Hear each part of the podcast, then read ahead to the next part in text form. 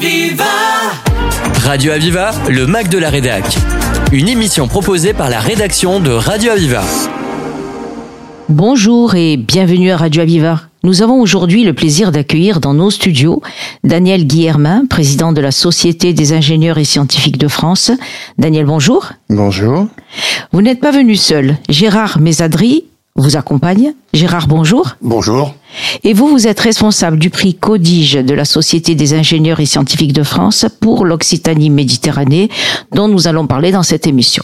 Daniel Guillermin, vous venez de prendre la présidence de la Société des ingénieurs et scientifiques de France, succédant ainsi à Alain Le Plaideur, avec qui Radio Iva a souvent eu le plaisir de collaborer. Présentez-nous l'IESF. Alors, est-ce que c'est une association, un réseau, une délégation régionale? Alors, je vais essayer d'aller même plus loin. Quels sont les membres de cette société? Quels sont les objectifs? Voilà, une question très ouverte. Alors effectivement, notre euh, association, fédération d'associations, est très ancienne puisqu'elle prend ses origines en 1848. Vous voyez, 175 ans d'existence sous une appellation euh, Société civile des ingénieurs, Société centrale des ingénieurs civils. Ça a évolué plusieurs fois, évidemment, dans le dans le temps. Je vais passer sur toutes les étapes.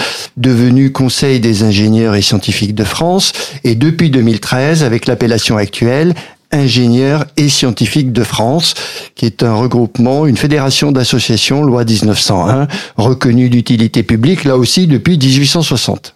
Donc les membres de cette société, ce sont des alors, les membres de société, ce, ce, sont à la fois des groupements d'ingénieurs, donc des sociétés d'alumni, et aussi euh, des adhérents directs, euh, aussi bien au niveau national que euh, au niveau régional. Et donc, les objectifs, ce serait de fédérer toutes ces... Et c'est exactement notre rôle, c'est de représenter l'ensemble des ingénieurs de, de, France, donc un peu plus d'un million euh, d'ingénieurs sur le territoire français, et également les scientifiques, un peu plus de 250 000, bientôt 300 000 scientifiques euh, en France. Et ceci au travers de, de 175, environ 175, 180 associations d'ingénieurs et euh, une organisation fédérée en 25 unions régionales comme IESF-OM, IESF Occitanie-Méditerranée. Alors nous savons que l'IESF est une association, une société très active. Donc parlez-nous de vos actions et en particulier des interventions dans les établissements scolaires. Ah, ça c'est effectivement une mission euh, importante à la fois au niveau national et bien sûr au niveau régional, ce que nous appelons la PMIS. Alors le, le, le sigle promotion des métiers de l'ingénieur et scientifique. Voilà, donc nos actions auprès des lycées et collèges consistent en des, des interventions pour sensibiliser les jeunes aux sciences et promouvoir ces métiers qui euh, peut leur réserver souvent ils ne le savent pas, d'excellents euh, avenirs euh, avec euh, des possibilités d'embauche, de développement de carrière euh, insoupçonnées très souvent dans à cet âge-là, lycée et collège. Donc finalement leur faire découvrir et puis les attirer vers ces carrières-là. Les attirer vers ces carrières-là, puisque aujourd'hui nous avons en France un déficit d'ingénieurs. On, on, y viendra peut-être plus, plus tard, mais par, par rapport aux problèmes que nous rencontrons défis sociétaux que nous avons. Nous avons un déficit d'ingénieurs, donc il est important de sensibiliser les jeunes pour s'orienter vers ces métiers-là, puisqu'on y fait de très belles carrières, puisque euh, on peut challenger et relever tous les défis de notre temps, et notamment, et notamment, il nous manque des filles, On y reviendra plus, plus longuement. Alors Gérard Mésadri, vous êtes responsable de la commission du prix IESF OM alors, OM Occitanie-Méditerranée, Codige, parlez-nous de ce prix. Euh, alors, on va faire comme avec Daniel. À qui est-il attribué? Quels sont les critères de sélection? Est-ce qu'il y aurait plusieurs catégories? Oui, eh ben alors ce prix a été créé à l'initiative de Occitanie Méditerranée, IESF, il y a 38 ans, en 85, et on a le soutien financier de la CODIGE, la conférence des ingénieurs des grandes écoles. À chaque entrée universitaire, nous faisons appel à candidature auprès des établissements d'enseignement supérieur de la région qui nous proposent un ou deux des meilleurs rapports de stage de longue durée d'au moins six mois. Ce stage peut se faire en entreprise, en laboratoire, en institut et il est réalisé par des étudiants en fin de cursus élèves ingénieurs ou étudiants en master 2 universitaire. Alors attendez, juste un mot. Quand on dit mémoire de fin d'études, parce que quelquefois on dit meilleur rapport de stage, est-ce que c'est un comment dire fin d'études au bout de la cinquième année, ou est-ce que ça peut être un rapport de stage qu'on aurait fait peut-être même des fois en quatrième année dans un parcours d'ingénieur? Non, ça n'a rien à voir. C'est vraiment c'est bien le PFE, le projet de fin d'études, qui est lié à la fin d'un cursus de cinq ans post-universitaire. Voilà. Plutôt dans l'esprit euh, un mémoire. Mémoire, mémoire. Et à côté de ça, nous avons effectivement les formations par alternance qui se font par le CESI, le Centre d'études des supérieurs industriels, ou le CNAM, le Conservatoire national des arts et métiers, où là, des, des techniciens euh, déjà euh, en activité professionnelle, sur des durées plus longues, euh, font une validation de leur expérience acquise et obtiennent un diplôme d'ingénieur. Et par là même, il y a aussi un rapport qui leur permet de valider leur formation d'ingénieur. Donc c'est peut-être pour ça qu'il y a plusieurs catégories, c'est ça? Il ah. peut y avoir plusieurs catégories puisque le directeur ou le président de chaque établissement sélectionne les, les dossiers qui jugent compétitifs et le choix et le classement définitif des lauréats est assuré par un jury qui est composé actuellement de 12 membres, euh, ingénieurs ou scientifiques, euh, chercheurs, enseignement-chercheurs ou industriels. Et à la fin des travaux du jury, il y a deux lauréats qui peuvent être un premier ou un second prix. Ben, cette année, il y a deux premiers prix. Et puis, comme on parlait tout à l'heure euh, des jeunes des jeunes femmes, il y a ces deux prix. Ces deux premiers prix sont deux filles. Voilà. Alors, la question était parce que comme vous avez dit IESF au Occitanie Méditerranée, est-ce que ça signifierait que ce prix, il existe pour tous les IESF, IESF de France ou simplement pour notre région? Il existe tout simplement pour notre région et je crois peut-être, mais le président pourrait ajouter un mot, que peut-être dans une autre euh, association régionale. Mais je crois que nous avons été les premiers et je crois que nous sommes peut-être encore les seuls. Oui, nous sommes euh, toujours un, petit peu précurseurs. C'est une action vraiment spécifique euh, à notre euh, région Occitanie-Méditerranée. et vu le succès rencontré, on ne va pas s'en priver. Voilà. Alors, les lauréats primés reçoivent un diplôme et un chèque. Donc cette année, ce chèque est financé, pardon, ce chèque est financé par IESF et par la Codige. C'est justement ce que j'allais vous poser comme prix, euh, comme question, parce que finalement, ce prix, c'est quoi? Ça consiste en quoi? Un diplôme et un, et un, chèque qui sera cette année de 1000 euros par euh, par lauréate. Donc ça voudrait dire que déjà il y a une reconnaissance avec ce diplôme, mais en plus il y a il y a un prix. Voilà, il y a un prix. Voilà. Ok. Donc, euh, est-ce que vous voudriez, Daniel, rajouter quelque chose sur ce, ce volet-là du prix, Codige? Je pense que Gérard a été exhaustif. Euh, le, plaisir que nous avons, c'est au-delà de la qualité des, dossiers, c'est effectivement, mais là c'est purement le jury qui s'est prononcé avec sa grille de, de objective de, critères, euh, c'est d'avoir deux lauréates. Euh, qui permet de mettre en avant et encore de souligner que là aussi, les filles peuvent accéder à ces formations et y réussir très bien. En l'occurrence, cette année, effectivement, même mieux que les garçons. Voilà, ça nous fait bien plaisir. Euh, euh, euh, Gérard, vous vouliez rajouter oui, je rajouter aussi, c'est comme nous faisons appel à l'ensemble des unités de recherche et de formation qui touchent notre périmètre, Occitanie-Méditerranée, on a des mémoires de fin d'études extrêmement différents. Et cette année, par exemple, parmi les deux lauréates, on a aussi bien une ingénieure Supagro qui a l'option viticulture et énologie, et il y a une ingénieure Polytech avec spécialité mécanique et interaction. On voit très bien des sujets très très différents. Alors nous allons vous proposer une courte pause musicale, puis nous nous retrouverons tout de suite après pour parler de contenu de formation des ingénieurs du 21e siècle et de leur insertion professionnelle. À tout à l'heure.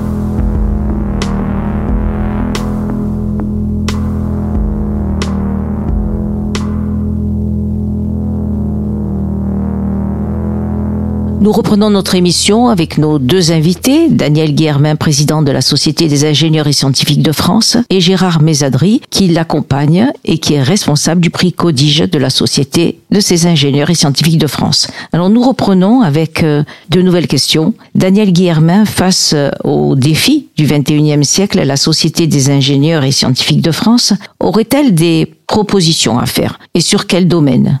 Alors oui, euh, nous avons une action remarquable qui est importante pour l'ensemble de nos régions, dans l'ensemble de nos régions, pour l'IESF national, qui est la promotion des métiers d'ingénieurs et scientifiques et qui consiste à intéresser les jeunes, à leur faire découvrir quel peut être l'éventail de l'ensemble des métiers d'ingénieur et scientifique, parce que c'est beaucoup plus large que, que ce que l'on pense, et, ça permet des, des, des, carrières dans des domaines euh, absolument euh, gigantesque, très très différent, très varié. Et il est important, face euh, à tous les enjeux qui sont devant nous, euh, que l'on forme encore plus d'ingénieurs et scientifiques. Il y a un déficit aujourd'hui, alors les chiffres varient euh, selon les, les, sources, mais l'ordre de grandeur, c'est il nous manque en France entre 15 et 20 000 ingénieurs par an. Donc euh, pour pouvoir relever... Impressionnant. C'est impressionnant par, par rapport aux au défis de réindustrialisation, par rapport aux défis euh, environnementaux,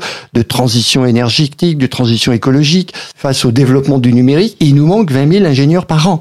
Et il nous manque également, à l'intérieur de ça, beaucoup de filles, puisque aujourd'hui, malheureusement, euh, les, les, filles qui réussissent très bien jusqu'au bac en général, y compris dans les matières scientifiques, elles ne sont que 25 à 30% dans les écoles d'ingénieurs on ne comprend pas pourquoi on se priverait de, cette ressource et elle devrait être 50%. Et clairement, c'est un objectif pour pallier à ce déficit et que notre société puisse prendre en charge euh, tous les, problèmes qui sont, euh, qui sont devant nous. Donc en fait, vous vous œuvrez pour sensibiliser les jeunes à ces vocations scientifiques, et en particulier donc les jeunes filles, comme vous venez de dire, pour qu'elles soient attirées par des carrières scientifiques. En fait, pour vous, la clé du progrès, c'est l'éducation. Euh, effectivement, il faut dès le départ avoir cette, euh, cette curiosité, cet intérêt pour les sciences. Il faut bien comprendre que euh, euh parfois il y a, il y a beaucoup de, de, de, fake news, on entend beaucoup de choses sur les médias, sur les réseaux sociaux, de critiques autour des sciences. La science et la culture scientifique, c'est la solution contrairement à ce que l'on pense, le problème ne vient pas de la science.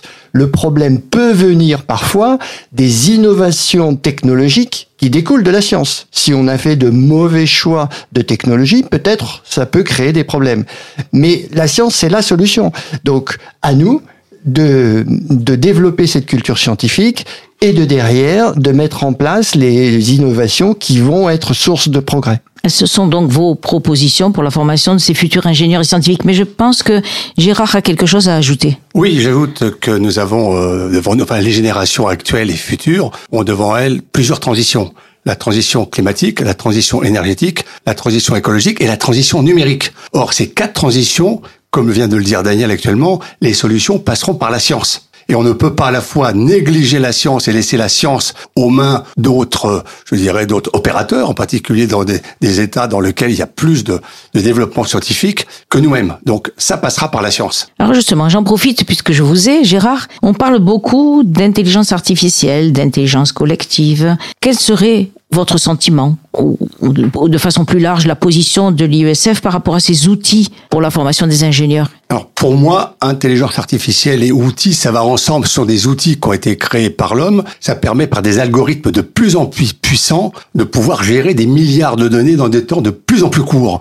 Ce qui fait que par rapport à un jeune en formation ou un jeune scientifique ou ingénieur en activité, une possibilité sur des bases de données extrêmement puissantes d'avoir des aides à la décision. Mais il faut savoir qu'en statistique, c'est un peu la courbe de Gauss, la courbe en chapeau de Napoléon. À droite et à gauche, dans les extrémités, il peut y avoir des choses qui sont en dehors, je dirais, de ce qui est de la vérité.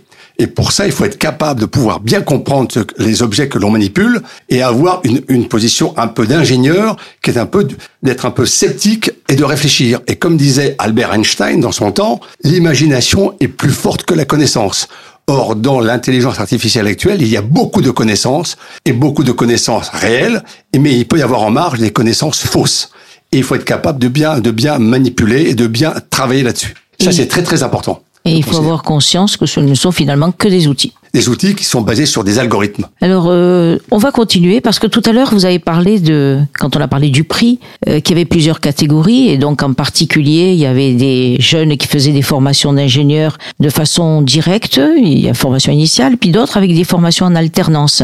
C'est un peu ça. Hein donc, euh, est-ce que donc automatiquement, on va parler d'insertion professionnelle. Est-ce qu'il existe euh, au sein de l'IEFM des possibilités d'accompagnement de ces jeunes pour favoriser une meilleure insertion professionnelle? Alors Daniel? Oui, alors euh, effectivement, c'est une autre action importante de notre association, c'est l'intervention au, au, niveau de master ou d'école d'ingénieur euh, d'aide à l'insertion professionnelle. Donc ça, ça regroupe, ça regroupe des interventions que certains de nos membres réalisent bénévolement dans ces masters pour euh, présenter l'entreprise, présenter les, exactement les métiers qui sont dans cette entreprise et aider les étudiants à faire le lien, l'adéquation entre leur formation et le besoin de l'entreprise. Comment se présenter, bien évidemment bien rédiger un CV et une lettre de motivation, mais bien au-delà de ça, c'est comment se présenter, comment je peux répondre avec mes compétences aux besoins de l'entreprise. Et ça, c'est une démarche qui va bien au-delà de simplement bien rédiger un CV et une lettre de motivation.